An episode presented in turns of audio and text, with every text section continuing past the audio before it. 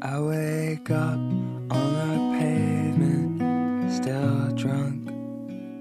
I must have also been. 嗨，各位亲爱的小伙伴，大家早上好，我是瑶瑶老师，欢迎来到今天这一期的英语口语每日养成。今天的话呢，这样一段台词依旧是来自于《绝望的主妇》第二季第一集。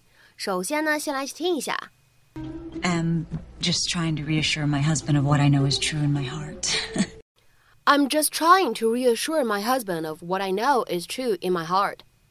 我只是想让我丈夫放心，让他相信我内心深知的事实。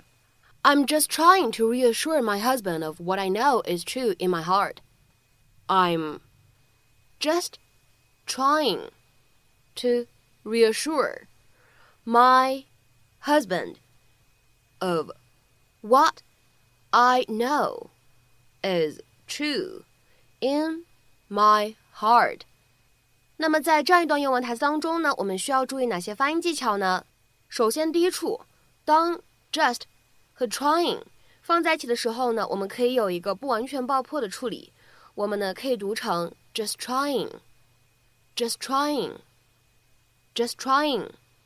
再来看一下第二处发音技巧，当 husband 和 of 放在一起的时候呢，我们可以做一个连读。那么此时呢，我们可以读成 husband of，husband of，husband of。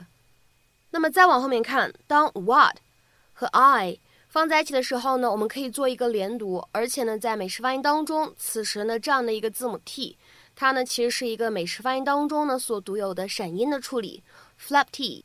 所以呢，这样的两个单词 what I 在美式发音当中呢连读以后，我们其实可以读成 what I。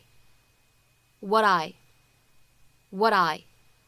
Hi, uh, I need a paternity test.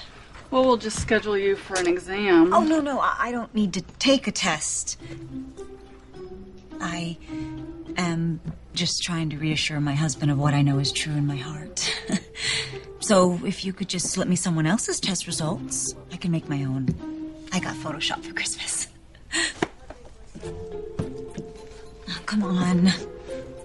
You look like a fun loving girl. I am sure you've been in a couple hairy situations of your own. Just because I choose to express myself doesn't mean that I condone adultery. Sorry. 那么今天节目当中呢，我们来学习一下这样的一个动词短语，叫做 reassure somebody of something。reassure somebody of something， 让某个人对某个事情确认、放心、有足够的信心啊，这样的意思。或者呢，也可以理解成为向某个人就某件事情做保证、做承诺。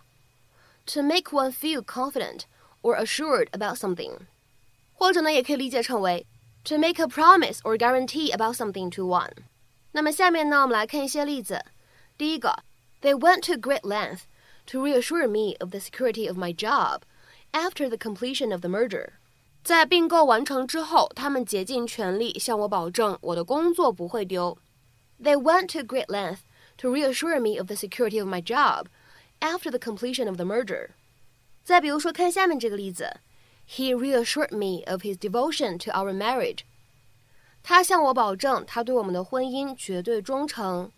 He reassured me of his devotion to our marriage。 下面呢，我们再来看一下本期节目当中的最后这个例子。Kelly reassured her friend of her support in the election。Kelly 向她的朋友保证，一定会在选举当中支持她的。